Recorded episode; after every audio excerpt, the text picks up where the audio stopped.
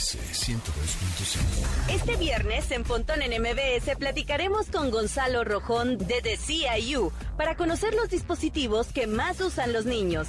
¿Se han preguntado qué pasaría si no existiera la luna? Hoy lo analizará Manuel López Michelone en la Fórmula de la Morsa. Además, Densho nos recomendará un juego para toda la familia en su sección de videojuegos.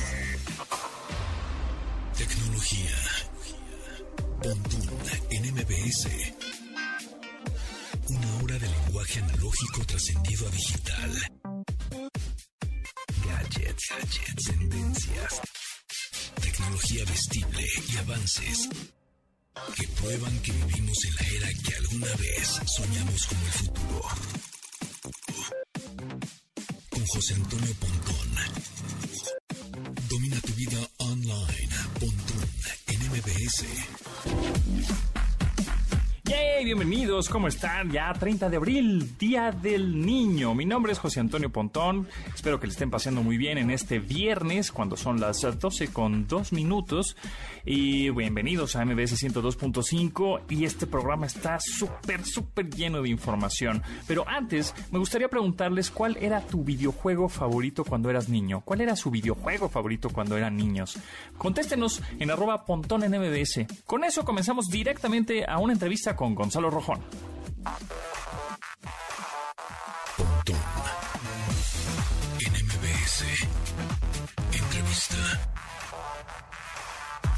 Amigos, como siempre, es un gusto darle la bienvenida a Gonzalo Rojón, director de análisis en telecomunicaciones de The CIU, de Competitive Intelligence Unit, nuestro asesor y crítico de telecomunicaciones de cabecera en este programa. ¿Cómo estás, Gonzalo?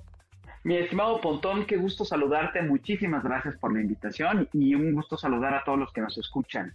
Hoy es el Día del Niño. Exactamente, felicidades a todos. Ah, Felicidades a todos. Sí, porque justo pues la diferencia entre el- un adulto y el niño pues es el precio de los juguetes, ¿no? Este, todos somos niños siempre.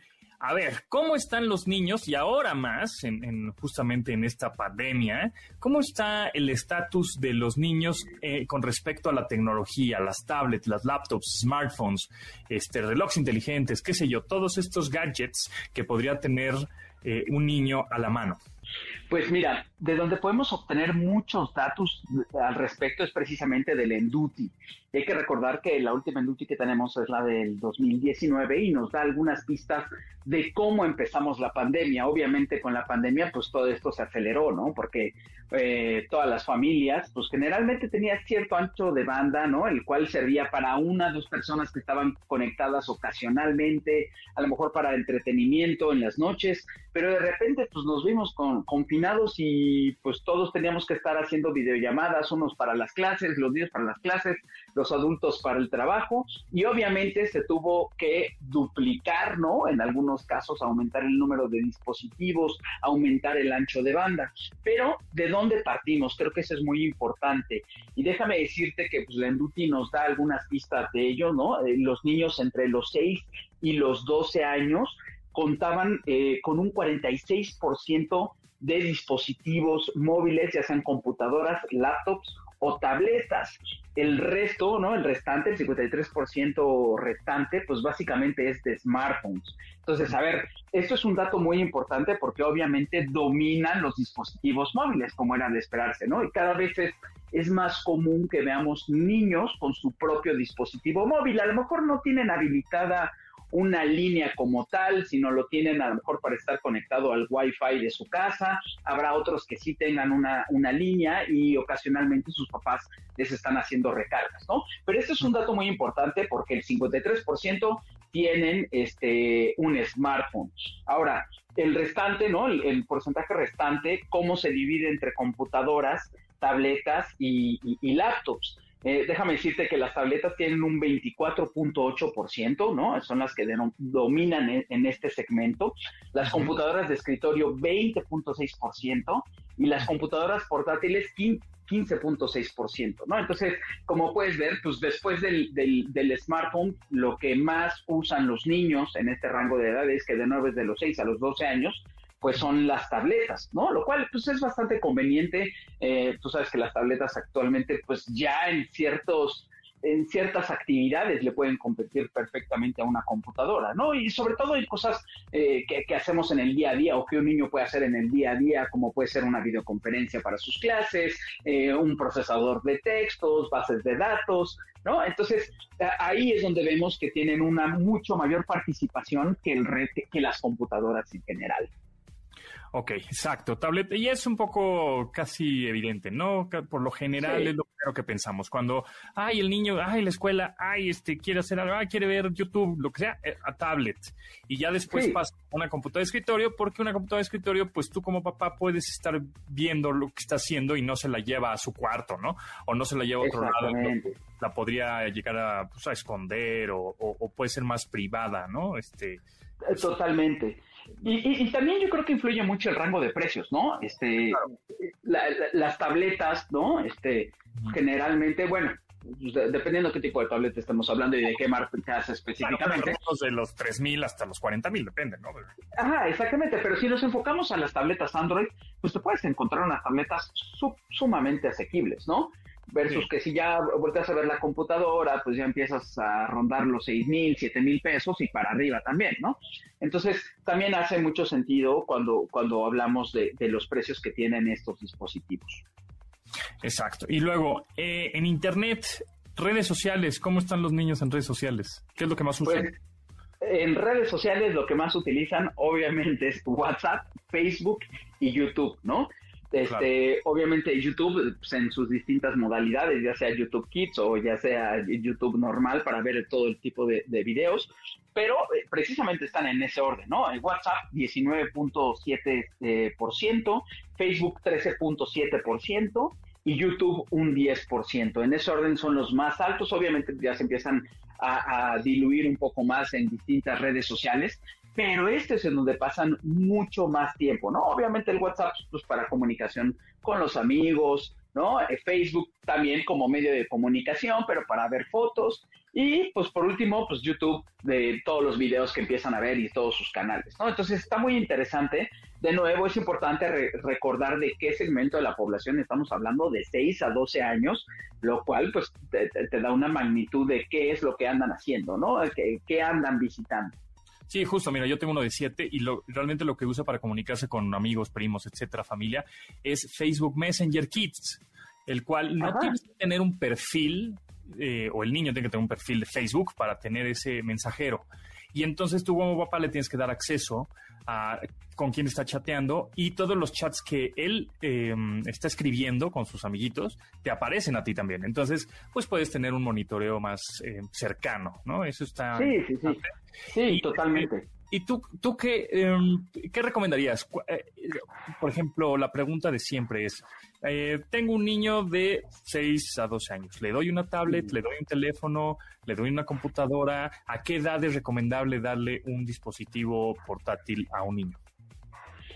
Mira, yo creo que la edad es entre los 7 y los 8 años. Para mí un dispositivo móvil, yo me iría por una tableta. Sinceramente creo que eh, el espectro de cosas que puedes tener a través de un smartphone es mucho mayor, ¿no? Este, o sea, como que abres la puerta a muchas más cosas, sobre todo si tienen una conexión activa, ¿no? Si estás, si tienen una línea, eh, pues te estás abriendo la puerta a otras cosas, mientras con la tableta, pues lo tienes muy, muy muy encajonado en ciertas aplicaciones que tú quieras y con los permisos adecuados, ¿no? Entonces, yo empezaría por ahí, ¿no? Si de repente por ahí eh, nos están escuchando algunos padres de familia y se están preguntando de, híjole, ya le quiero dar un dispositivo o ya me lo está pidiendo porque ya los piden, ¿no? No es como que no se los quieran dar, sino ellos ya los están pidiendo.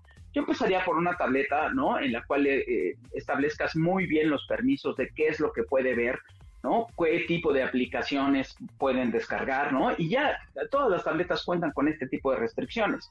Entonces, definitivamente me iría por una tableta más que por un, por un smartphone. Aunque, de nuevo, de acuerdo a las estadísticas, pues la mayoría de los papás lo que primero les dan es un smartphone, lo cual también hace sentido, ¿no? Porque muchas veces tienes en el cajón uno o dos smartphones que tú dejaste y dices, híjole, pues este que ya está ahí, dos, tres, medio cuchón antes de que se descomponga, pues que lo acabe de descomponer a los seis años. Sí, tal cual. Sí, y ahí la recomendación es que, por ejemplo, sabemos que las tabletas de que, tienen iOS, que son Apple, son un poquito más costosas. Entonces, si te vas por una tablet que tenga Android, pues aquí la recomendación es que descarguen una aplicación o una, sí, una aplicación que se llama Family Link. Eh, que justamente es la que tú como papá puedes estar monitoreando las apps que son adecuadas para tu hijo y cada vez que quiera descargar una aplicación te va a pedir una contraseña este, al papá, ya sea que tú estés ahí al lado de él y se la pongas, ¿no? O si tú estás cambiando, estás en otro lado, el papá se fue un ratito y ¿no? De manera remota, el niño te puede pedir permiso y tú se lo, se lo das a través de internet o no, ¿no? O sea, un mensaje. Entonces, es una buena recomendación. Ya que estás... si ya tienen iOS, digo, perdón, y si ya tienen este, algún dispositivo iOS, pues puedes usar exactamente lo mismo, ¿no? Incluirlos en, como en, todo el ecosistema familiar para que hagan exactamente lo mismo. Que cada vez que vas a descargar una aplicación, te informa y tú la autorizas o no la autorizas, ¿no? Entonces, sí, definitivamente ambas plataformas ya tienes estas opciones. Ahora, bueno, ya que estás aquí, este Gonzalo Rojón, director de análisis en telecomunicaciones en de, CIU, una, em, un despacho de consultoría y, y análisis en telecomunicaciones en México. A ver, ¿Cómo ves rápidamente, porque el tiempo se nos va volando, lo del Padrón Nacional de Usuarios de Telefonía Móvil que ahora nos van a pedir datos biométricos? ¿Va a funcionar o no va a funcionar? va a no, va a funcionar. Sí se va a hacer, pero va a ser un fracaso, ¿no? Este, definitivamente es una locura. Hay que recordar a todos que hace algunos años, este, ya un poco más de una década, se intentó hacer el famoso Renault, ¿no? Este, en el cual era lo mismo, un registro, obviamente en ese entonces no se solicitaban biométricos, lo cual ahora sí se va a solicitar, pero definitivamente fue tirar dinero a la basura, ¿no? Y si en ese entonces no funcionó este, y era con una identificación, pues ahora imagínate con biométricos, todo, ¿no? Este, nada más pensemos en cómo se van a recolectar y lo que platicamos tú ya hace ratito, ¿no? Este, a ver, no te puedes comprar actualmente una tarjeta SIM, lo puedes comprar en la tienda de conveniencia, en tiendas de abarrotes, en supermercados, en centros comerciales, en la red de distribuciones este, de distribuidores autorizados de los operadores y con los centros de atenciones a clientes de los operadores. Ahora imagínate que tú tuvieras que recolectar todos los datos biométricos de las personas, que les vas a mandar a todas estas tiendas de conveniencia o de abarrotes máquinas, ¿no? ¿Quién va a absorber el costo por ellas para que puedan hacer esta recolección? Pues está algo complicado, ¿no? Y si sí se va a hacer, pues es, ¿y, quién va a absorber el costo? ¿El operador o el distribuidor? ¿Quién lo va a hacer, no? Entonces, obviamente va a ser un costo muy elevado en, en el hacerlo. Ahora, también hay un costo implícito en este, resguardar toda esta información, ¿no? El IFT calcula, bajita la mano, que serían algo así como 100 millones de pesos al año nada más por resguardar esta información, lo cual es sumamente sensible. Imagínate que tuvieran ahí tu iris, ¿no? Tus huellas digitales y, que se perdiera y además quería, ya querían cerrar el IFT. Entonces, imagínate, pues, ¿qué creen? Tus datos los tiene el IFT. Y en dos años, ¿qué creen? Pues el IFT ya no existe. Mm, sí. y, ahora, ¿y en dónde van a quedar esos datos, no? Claro, no, Ahora, sí, e, e, eso va a ser muy importante. Y además hay que mencionar que ya están empezando los amparos, ¿no? Eh, amparos individuales, amparos colectivos, faltan las empresas, porque también ahí hay un problema. A ver, hay empresas que tienen, no sé, este, 80 mil líneas, ¿no? Para sus empleados. Ahí quien va a tener que, firmar por todos los empleados, pues es el representante legal. Imagínate, o sea, tú, tú, puedes firmar como representante legal, pero no puedes responder por todos tus empleados, ¿no? Entonces, ¿qué va a pasar si de repente uno de los empleados comete un ilícito? O le roban su teléfono. O le roban su teléfono. Oye, tú sabes que el proceso, aquí no nos ha robado un teléfono el proceso de que te asaltan este, o pierdes el teléfono y lo reportas, tus tarjetas, todo, pues es mínimo de una hora, ¿no? Este, dos horas de que llegas a un lugar, eh, buscas los teléfonos y empiezas a reportar, ¿no? Y si en esos dos, en estas dos horas o una hora que tú perdiste tu dispositivo, alguien cometió un ilícito, van a ir sobre de ti. ¿no? Este, ¿Y cómo vas a comprobar que realmente no eras tú, que se te cayó el teléfono, que te asaltaron? Es muy complicado y muy delicado, ¿no? Entonces, por eso es que vienen toda esta oleada de, este, eh, pues obviamente de, amparos, ¿no? Entonces, yo lo veo bastante complicado, yo creo que va a ser una vez más lo mismo, un, tiradero de dinero, ¿no? Y que al final del día se van a terminar amparando y van a terminar frenando esta, pues, esta nueva ley como, como han frenado varias más, ¿no? Sí, yo también creo, no, no tiene ningún sentido y lo único que van a provocar es un mercado gris y mercado negro de SIMs, de tarjetas SIMs, bestial. Exactamente. Oye, ¿qué es lo que ha pasado? A ver, es que ya tenemos ahí, a ver, ya les conté que ya había, se había hecho esto en México y obviamente no resultó, ¿no? Operativamente fracasó. Pero hay otros países que lo han intentado y lo único que se ha generado han sido mercados negros de SIMs, ha aumentado incluso la delincuencia, ¿no? O sea, ni siquiera va en sentido inverso. Entonces, pues es ilógico hacerlo, ¿no? O sea, todo el mundo se ha puesto en contra de esto, la academia, la industria. Es más, el mismo IFT ha dicho que pues, no resulta, ¿no? No es conveniente y aún así se aprueba. Entonces es, es una locura no tienen la menor idea de lo que están haciendo, muy improvisado todo, piensan que es enchilando una torta y no es así. No piensan Exactamente. Pero bueno, en fin, muchas gracias Gonzalo, se nos va el tiempo rapidísimo. ¿Y ¿Dónde te pueden seguir? Eh, en Twitter me encuentran como G Rojón G. Ahí si tienen algún alguna pregunta sobre telecomunicaciones, sobre tecnología, pues adelante, este, con muchísimo gusto se las contesto. Ahí me pueden encontrar. Va, buenísimo. Gracias, Gonzalo. Gusto saludarte, Pontón. Que estén bien. Hasta luego. Punto en MBS 102.5. Searching. El significado de los términos tecnológicos.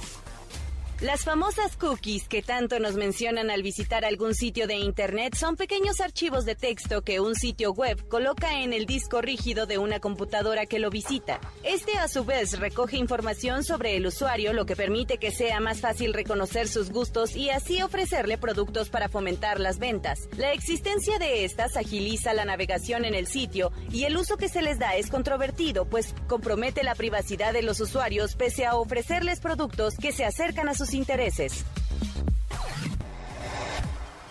Domina tu vida online. Escucha.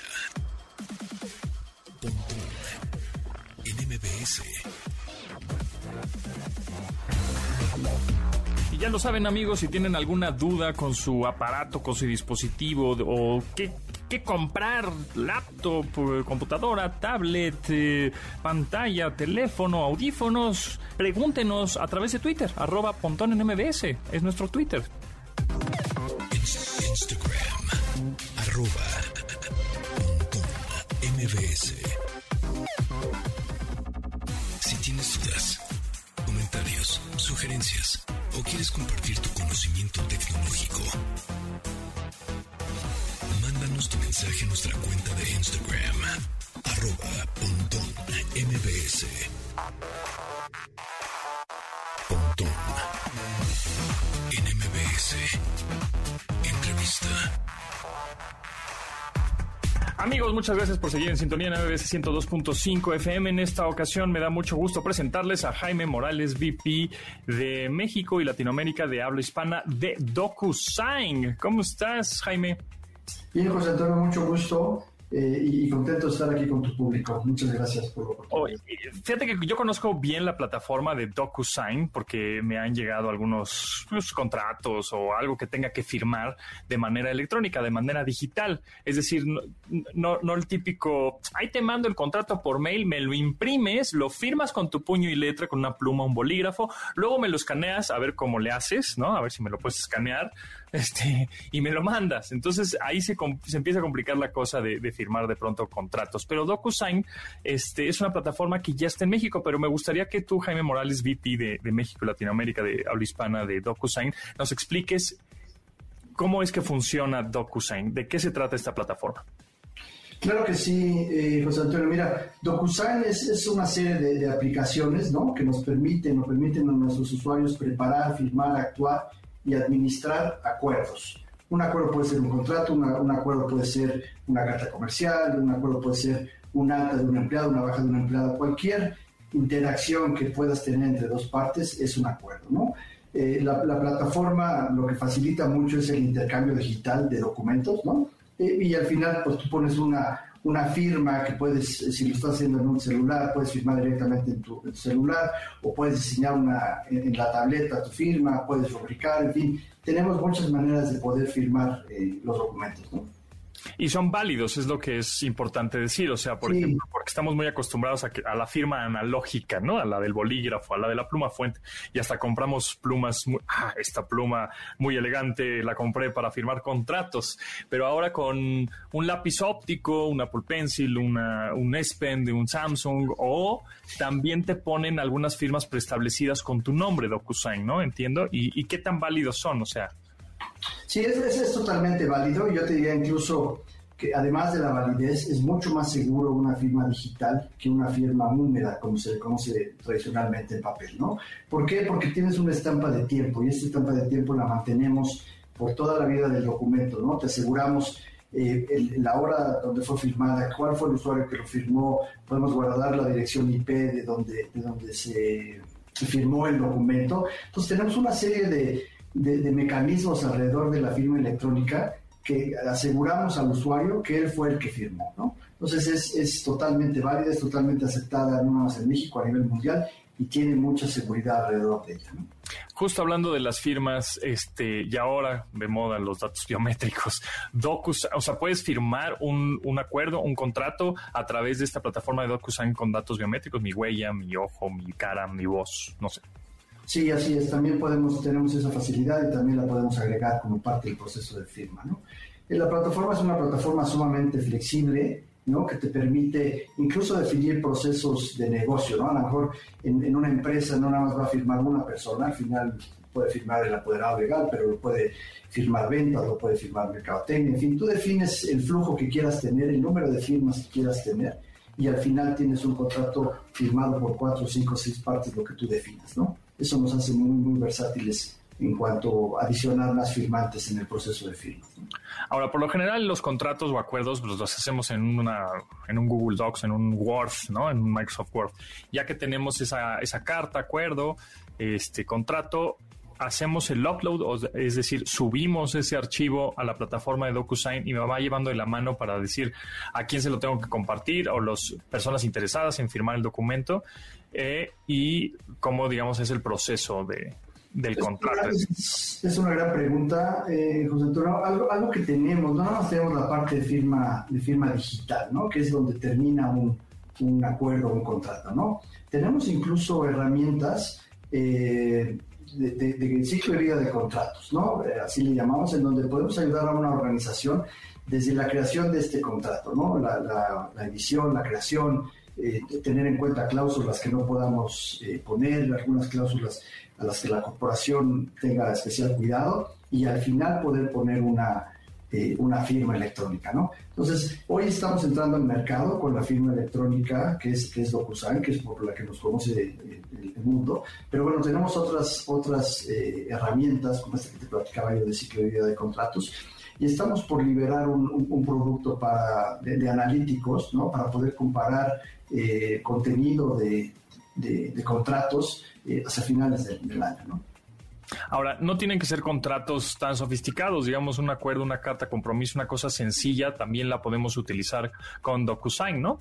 Claro, y tenemos un, producto que se llama PowerForm, en donde tú incluso eh, diseñas dentro del, documento eh, este contenido, ¿no? Eh, puedes poner texto, puedes poner dónde quieres poner la firma, puedes poner logos de la empresa, en fin. Es, es una herramienta sumamente sencilla, ¿no? En, en, verdad, ya que la bajas en 4 o 5 minutos, puedes estar transaccionando con ella. Y, yo creo que eso es, ha sido la gran eh, adopción que hemos tenido a nivel mundial, ¿no? Esta facilidad de uso que tenemos. Y más por, bueno, pues ahorita en épocas pandémicas, ¿no? Que de pronto no podemos mandar un, contrato de manera física, pues lo mandamos de manera digital y este ya ni siquiera tenemos que imprimirlo, ¿no? Ahí mismo eh, firmamos el contrato. Ahora, otra pregunta, me ha tocado utilizarla. Número uno, este, esas firmas preestablecidas que te aparecen con tu nombre y hasta tú puedes escoger la tipografía que quieras, este, ¿cómo funciona? Porque en realidad pues es la tipografía que me está dando la plataforma, ni siquiera es mi letra, ¿no? tenemos, como bien tenemos, tenemos una tipografía ya predefinida con, tu, con, tu, nombre, José Antonio Pontón, puede salir una, una opción, ¿no? Con, con diferentes caligrafías pero tú incluso en tu celular o en una, en una pantalla touch, ¿no? Puedes tener la, facilidad de, con el dedo dibujar tu firma, ¿no? Eh, y, bueno, ahí, será una firma muy apegada a la, que tú utilices eh, generalmente, ¿no? eh, comentabas en, el tema de, recepción de contratos o en el, tema de una firma de un contrato, un servicio, por ejemplo, vas, eh, compras un, paquete celular, un servicio celular, te pueden imprimir tu forma y tú directamente en, una tableta, en un celular, firmas, ¿no? Sin tener que tener una firma preestablecida en, el sistema, ¿no? Y ahora, eh, digamos que ya habíamos visto que funcionaba en México, sin embargo ahora ya hay representación en México oficial. ¿Por qué es así? Para estar, que esté en español, que esté, eh, que alguien le podamos reclamar algo por teléfono o por qué. Mira, empezamos nuestras operaciones en Latinoamérica, en Brasil, específicamente en el 2014, ¿no? Eh, tuvimos, eh, estuvimos soportando la región, toda la región latinoamericana desde Brasil, desde, desde 2014, y tuvimos un crecimiento exponencial en estos, en estos últimos años allá, ¿no? Hoy lo que estamos haciendo es llegando a México como un hub de Latinoamérica. Desde aquí no nada más vamos a atender a los clientes que ya hoy tenemos en México, que son, que son ya muchos, sino vamos a estar atendiendo también toda el área de, Latinoamérica de habla hispana, ¿no? Argentina, Colombia, Chile, Perú, desde aquí los vamos a estar atendiendo.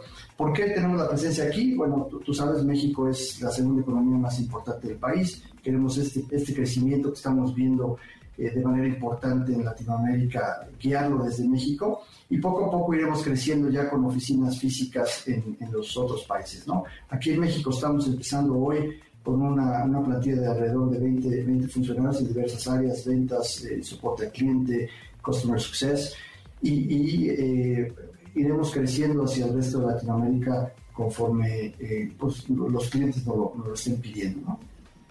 Exacto. Bueno, pues ahí está una manera más fácil de hacer contratos, acuerdos mandados por mail prácticamente. Una liga te habla la plataforma, firmas de una manera electrónica, ya sea con tu mano, si es que tienes una pantalla sensible al tacto, o si no, pues ahí tienes este ya una eh, tipografía preestablecida para firmar contratos de una manera muy sencilla. Ya está en México de manera oficial, aunque bueno, pues ya, ya funcionaba, ¿no? De alguna manera. Y pues muchísimas gracias, mucho éxito. Jaime Morales, VP de México y Latinoamérica de habla hispana de DocuSign.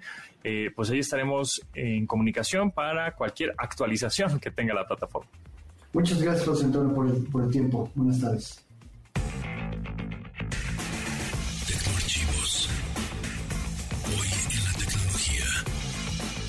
El 30 de abril de 1993 se liberó el código fuente de la World Wide Web para el dominio público.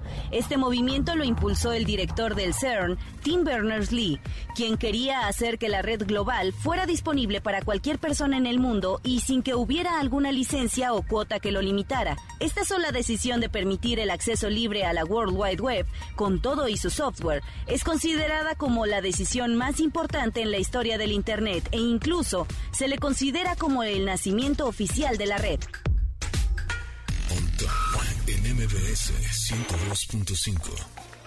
Ha llegado el mejor momento del viernes, que es jajajaja pontón. Ahí les va, el primero del viernes, es Día del Niño. Entonces son chistes transparentes, más que blancos. ¿Ok? Ahí les va. Este es un poco geek, ¿eh? ¿Qué es un terapeuta? Ah, pues son 1024 gigapeutas. está clavadón, está lindo. Ahí les va otro, ahí les va otro también. Sencillito, esta está también, está bonito. A ver, ¿cuál es el colmo de un electricista? Que su esposa se llame Luz y sus hijos le sigan la corriente. Ah.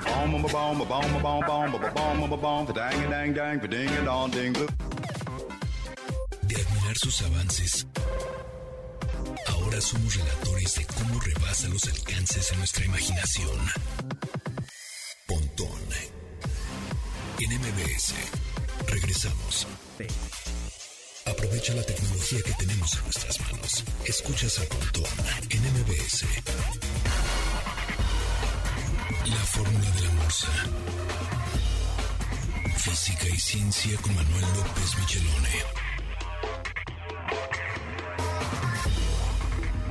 Viernes de ciencia, viernes de ñoñerías y cosas nerds con la morsa. Manuel López Michelone, arroba morsa. ¿Cómo estás? Sí. ¿Cómo me has presentado, Pontón? Pero nos gustan esas cosas. Yo tengo, por ejemplo, son, son, son preguntas muy extrañas que todo mundo le da miedo preguntar y nadie se atreve porque si no, me van a decir que soy un ñoño, pero sí, son importantes como por ejemplo, ¿qué pasaría, Morsa, si no existiera la luna? Así la luna, eh, nuestro satélite natural. Bueno, fíjate que la luna, que de entrada te voy a decir, tiene algunas características simpáticas. Una de ellas es que siempre vemos una cara pareciera que nunca nos quiere mostrar la cara oculta, ¿no? Siempre gira de tal manera, en sincronía con la Tierra, de tal manera que siempre nos muestra la misma cara, ¿no? Ese es un efecto que tiene que ver con, con, en términos reales, con la mecánica clásica, que son los, este, los péndulos. O sea, por eso siempre vemos al, conejo. Siempre vemos al conejo, jamás vemos el lado oscuro de la luna, ¿no? Pero eso es, eso, es un, eso se ha descubierto que es un fenómeno de sincronía que, bueno, que para que ocurriese pasaron muchos millones de años o miles de años hasta que eso empezó a ocurrir. Desde luego el ser humano ni siquiera estaba sobre la Tierra cuando ocurrió, ¿no? Pero se ha encontrado, fíjate que se ha encontrado también que en las lunas de Júpiter hay tres lunas que cumplen con ese mismo principio. Jamás le dan la cara oculta al, al planeta, en este caso Júpiter. ¿Y va a haber algún momento en que se desincronice la luna? Digo, va, a pasar millones de años, evidentemente. No, porque este parece ser que hay un principio de sincronía que, que, que se da en muchos eventos. Punto, nada más te cuento brevemente.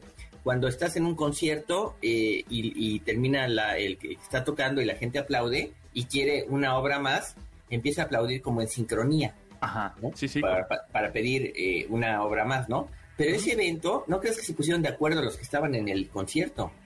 se genera espontáneamente. Eso se llama un cambio de fase a todo eso en, oh. física. ¿sí? Y entonces, eso es un evento de sincronía que se ha estudiado. Te, te pongo otro, otro ejemplo. En, en Asia, unas este, luciérnagas, millones de luciérnagas, están en los árboles. y, y, se sincronizan y todas se prenden y se apagan al mismo tiempo. Okay. Y son eventos de sincronía que se han mostrado. Pero bueno, regresando a la luna, Ajá.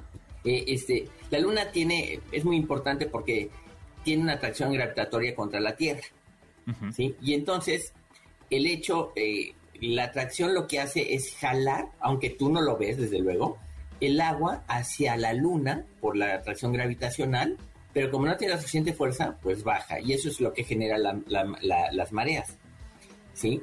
Si eso no existiera, no habría alimentación en el mar para los peces, porque se mueve, el mar se mueve y hay nutrientes, ¿no? De, otros animales incluso que, han muerto, que están flotando y que si no estaría todo quieto. Entonces el hecho de que haya mareas es fundamental para que haya vida en la Tierra, así de fácil. Es lo que te iba a decir, o sea, si no hubiera luna, no, no habría vida en, la, en el planeta.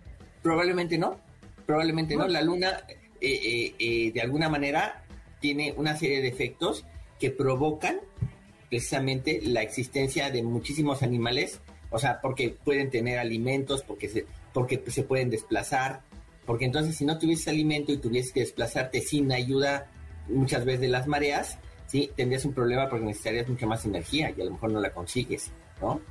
Entonces, eso es muy importante, ¿no? Pero fíjate que también el ciclo menstrual femenino es de 28 días y la luna gira alrededor de la Tierra en 28 días. Y esa relación no es, no es una casualidad, es un hecho que tiene que ver con pues, los primeros pobladores de la Tierra, los primeros seres humanos en la Tierra, que hubo estos eventos de sincronía y entonces eh, la luna también influye en la fisiología humana, eso es un hecho. Y se oh. nota claramente en, el periodo menstrual, por ejemplo. ¿eh? Órale, órale. Se, conoce eso, ¿eh? Wow. Y este, fíjate, por ejemplo, si no existiera la luna, si los vientos serían más huracanados que nunca y tendrían mucho más potencia, ¿sí? Ahora, la atmósfera podría tener mucho más oxígeno, ¿sí? Y entonces, el, si tuviese 80% este, más oxígeno, perdón, tres veces más oxígeno, el 80% de las especies se podrían extinguir, porque es demasiado oxígeno. Es más, tú no, tú no respiras oxígeno, respiras aire, que es nitrógeno y oxígeno. ¿sí? Y entonces, cuando te enfermas y te ponen oxígeno puro, es por un rato, no puedes usarlo todo el tiempo, pues. ¿Sí? Claro, sí, sí. Entonces, eh, igual, por ejemplo, cuando te buceas, Cuando buceas no te metes con un tanque de oxígeno, te metes con un tanque de aire. Que tiene nitrógeno y oxígeno. Por eso cuando te metes bajo el agua y, y vas a salir, hay un cambio de presión y entonces tienes que salir a cierta velocidad para que el nitrógeno en la sangre no vaya a ebullir y entonces te mueras, ¿no? O tengas una descompresión ahí terrible, ¿no? Por eso subes a cierta velocidad, que creo que es un metro por segundo, una cosa así. Me parece, no me acuerdo, hace mucho que ya no buceo, pero eso, eso es, es, bueno, es parte de la misma física, ¿no? Pero, pero regresando de nuevo a la Luna. Ajá. Sin Luna probablemente no existiría la, eh, no existiría la vida en la Tierra. Es más, probablemente si hubiese dos lunas, ¿sí? Eh, el, fenómeno de las mareas sería mucho más complicado de lo que es, porque tendrías dos antagonistas que están luchando por, por la gravitación. Por, la atracción del agua. Por la atracción de, la, de las masas, eh, acuáticas que, jalan hacia la luna, porque es, es, un efecto gravitatorio. ¿sí? Desde luego que te digo, no lo notamos así como un efecto gravitatorio como si flotara el agua, ¿no? Pues claro que no flota, ¿no? Claro, pero porque, además la fuerza no es tan, tan no es tan fuerte y por otro lado la masa de la Tierra la jala a su vez. Claro. Entonces es un estira y afloje que normalmente tienen la Luna con la Tierra, ¿no? Ahora, la Luna se está eh, alejando algo así como 3.8 centímetros por año. ¿sí? Si esto siguiese ocurriendo, ¿no? el clima en el planeta sería mucho menos estable. Si de por sí se supone que hay un problema climático, claro. ¿no? Este sería mucho menos estable y, en, y después de muchos siglos, ¿no? Podría tener consecuencias como que se perdiese incluso parte de la atmósfera, o sea, y bueno, con la destrucción de, la vida, ¿no? Entonces, la luna, ahí que la ves tan bonita con su conejo cada noche, ¿no? Es esencial. Es esencial para, para para la vida en la Tierra, ¿no? Es increíble. Y, bueno, pues justo por eso el Elon Musk ahora quiere mandar otra vez este, personas a la Luna en el 2024, pues así que eso lo veremos ya en... ¿sabes, qué pasa? ¿Sabes qué pasa con Elon Musk? Es muy inquieto ese muchacho. Es inquietito, sí, como no. sí, es inquietito. Sí, es lo que pasa con él, ¿no? Pero bueno, yo eh, se, ha, especulado mucho acerca por qué él eh, no se ha regresado a la Luna, ¿no? Después de los años 70, ¿no? Y bueno, a lo mejor han encontrado algo que vale la pena ir a buscar en la Luna, porque parece ser que es bastante inerte y donde no parece haber agua, y si hay agua es muy poca, y no sé si hay más materiales, a lo mejor es una cuestión turística, ¿no? ¿Te gustaría viajar a la Luna, Pontón? Como no, ahora sí irme de honeymoon. Eso sería la honeymoon perfecta, ¿verdad? Exacto, ¿cómo no? Sí, sí, sí. Exactamente. Pues sí, Pontón, así las cosas. Muy bien, pues muchas gracias, Morsa. Nos escuchamos próximo viernes. Estuvo muy interesante en esta ocasión hablar de la Luna. Pues Luego hablaremos más de planetas y cosas de esas que nos gustan. Y podremos hablar quizás de, Plutón, que no sabemos si es un planeta todavía. Exacto. Ah, fenomenal. Pues muchas gracias, Plutón. Gracias, Morsa. Síganlo, arroba Morsa en Twitter o Manuel Morsa en YouTube. Suscríbanse a su canal. Ahí no habla de física, habla de ajedrez, pero también está bien padre. Nos vemos. Que estén bien. Gracias. En MBS 102.5. Bio. El personaje de la semana. La filántropa y escritora Mackenzie Scott ha sido reconocida por sus grandes donaciones a centenares de organizaciones para beneficiar a personas en necesidad. Anteriormente se le ubicaba como la esposa y madre de los hijos de Jeff Bezos. Sin embargo, su trayectoria y trabajo no se ha reconocido en forma pese a haber sido indispensable en la creación del gigante del comercio electrónico Amazon. Aquí les detallaremos un poco del trabajo de Mackenzie para que vayan a su librería a buscar sus títulos. En 2005 publicó su primer libro The Testing of Lauder Albright, un trabajo que le tomó 10 años de preparación. El texto trata sobre los periodos de prueba que un padre enfrenta cuando su trabajo y familia están en riesgo.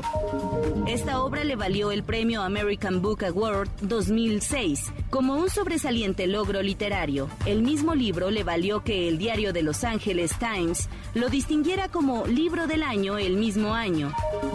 En 2013 lanzó su segunda publicación llamada Traps. Esta historia parece ser extraída de un tráiler hollywoodense que cuenta la historia de cuatro mujeres con diferentes perspectivas de vida que coinciden en un viaje de campo por cuatro días.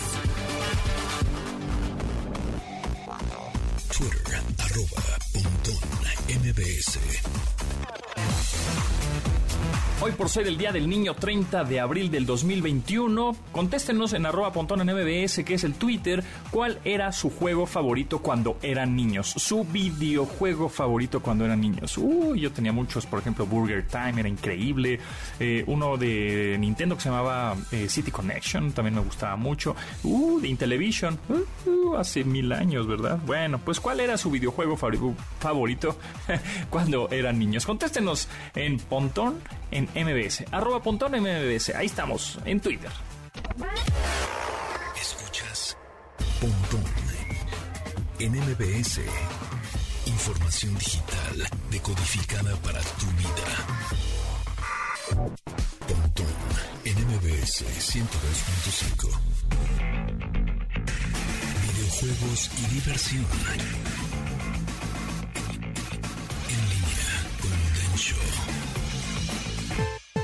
Ya viernes, la última sección de la semana que es Veggies. Eh, Así es. Daniel Avilés, 30 de abril, Día del Niño. Videojuegos y entretenimiento y pasarla bien enfrente de pantallas. Enfrente de pantallas, con entretenimiento para que revivan sus días de la infancia, si es que ya son chavorrucos como uno. Exacto. Y todavía son niños. Qué, qué raro que estén escuchando esto. Seguro vienen en su, en su Uber. Exacto, en su, en su coche eléctrico. En su coche eléctrico, así es. ¿Qué hay, Denchis? ¿Qué novedades hay? ¿Qué recomendaciones? Eh, ah, eh, pues, ¿Qué recomendaciones tengo? Pues mira, yo tengo una, que, una noticia que me, llenó de alegría, porque en el servicio de Xbox Game Pass Van a, van a, va a llegar un videojuego que está bien padre, que salió hace dos años y que estoy seguro que no muchas personas conocen. Se llama Dragon Quest Builders 2. Ok. ¿Como para quién es? eso es lo padre, porque este, ah. este juego es para, está muy bonito para los pequeños del hogar, para los niños hoy en su día. Ok. Entonces, es, es un juego como un clon de Minecraft. Ok pero eh, me seguramente hay muchos niños que nos están escuchando o papás de niños o tíos que han de pensar, no, pues sí, sí juegan mucho Minecraft. Yo les recomiendo este porque puede convivir con Minecraft. Es un juego que eh, eh, gradualmente va como incentivando la imaginación para las construcciones. Es un juego que también como que te, te, enseña muy bien cómo cumplir ciertas tareas, cómo, cómo hacer las cosas con recetas by the book. Ok. Entonces eso yo creo que es un buen este, fomento para la, actividad este, psicométrica, para, para, para, también aprender algunas cositas de trabajar en equipo y cosas así. Pero lo que más me gusta es que tiene historia, a diferencia de Minecraft. Este juego sí tiene un modo de historia y va siguiendo las... Pues ya saben, el héroe que aparece sin recuerdos. Y que tiene que explorar una isla y a partir de ahí es una aventura muy bonita, donde un mundo muy grande y una vez que ya se domina el juego, se abren las posibilidades eh, de, de construir como ustedes quieran. Órale, se oye padre. ¿Cómo se llama? Y entonces está en Xbox Game Pass en, esta consola. Va a estar en Xbox Game Pass a partir de, en tres días ya, a partir del 3 de mayo. Ah, perfecto. Este, para consolas, 4 de mayo, este, ah, no, el mismo día, 3 de mayo, más o menos, en la nochecita ya está, para consolas y PC también, que tenga Game Pass. Claro, que ese es este servicio de Xbox donde pagas una suscripción mensual y tienes un montón de juegos a la carta, ¿no? Eh, sí, por eso, eh, ajá, si pagan el, esto lo pueden conseguir, si pagan un mes de servicio, pues creo que el mes está en 150 pesos. Entonces ya no se tienen, ya no tienen que pagar por este juego, que si lo quieren comprar aparte le sale en, en unos 1200 pesos. Claro, claro. Sí, sí, sí, sin duda alguna es, es una muy buena estrategia de estar pagando tu Game Pass mensual de ajá, 150 pesos mensuales y tienes un montón de juegos y hay unos un montón de juegos. Y aparte pasó algo en la semana, Ponti. ¿Qué pasó? Con Xbox, porque los juegos gratis ahora sí son gratis de a de veras. Ah. Es que tenían un, las consolas tenían un problema y que lo sigue teniendo por lo menos PlayStation eh, con los juegos de descarga gratuita como Fortnite, por ejemplo. Ajá. Estos juegos que son muy populares entre la chaviza también, entre los niños, eh, juegos como Fortnite, usualmente los puedes descargar sin costo adicional en la PC o en el smartphone, donde se han hecho muy populares. Así lo descargas gratis, juegas gratis y el pase de temporada es el que te sangra la lana, ¿no? Pero en consolas no habían despegado tanto estos juegos porque sí los podías descargar sin, sin pagar, pero tenías que pagar el servicio mensual del servicio de internet, por ejemplo, en el caso de PlayStation, el PlayStation Plus, en el Xbox, Xbox Live Gold. Ah, exacto. Y esos eran pues eh, eh, trancazos de 800, 1200 pesos al año. Pero Microsoft dijo ya, ya no más, ya lo logramos. Entonces ya a partir de ahorita ya pueden jugar los juegos de descarga gratuita sin tener el servicio de internet. O sea, bueno, sin, sin, pagar el servicio de PlayStation Plus o Xbox Live, digo, el de Xbox Live Gold nada más. Por ejemplo, en Play todavía tienen que pagar el Plus para poder jugarlos. Los pueden bajar gratis, pero no se pueden jugar. Y en Xbox ya se puede. Liberaron 50 juegos entre ellos Warzone, Fortnite, Apex Legends, eh, World of Tanks, que son en mi opinión los más populares. Esos ya, eh, ya los pueden comprar. O sea, si ustedes deciden comprar un Xbox One o un Xbox eh, Series X o S, pueden jugar más de 50 juegos muy populares. Bueno, 50, por lo menos 50 juegos de los más populares sin gastar un centavo. Eso está buenísimo. Ajá. O sea, es como si trajera 50 juegos integrados este, la consola. Ah, claro, claro. Está bien interesante. 50 juegos, pues sí, prácticamente los incluye, ¿no? A la hora de la compra, porque nada más te. Bueno, lo único que necesitarías, evidentemente, es conectarte a internet, pero los es descargarlo. Exactamente. Pero y sí necesitarías una cuenta, ¿no? O sea, una. Ah, pues abres, la cuenta de, de, Xbox Live, pero no pagas la suscripción al servicio pero sí puedes jugar estos juegos. Y estoy hablando de juegos que son súper populares: Warzone, Apex, eh, este, Fortnite y, World of Tanks.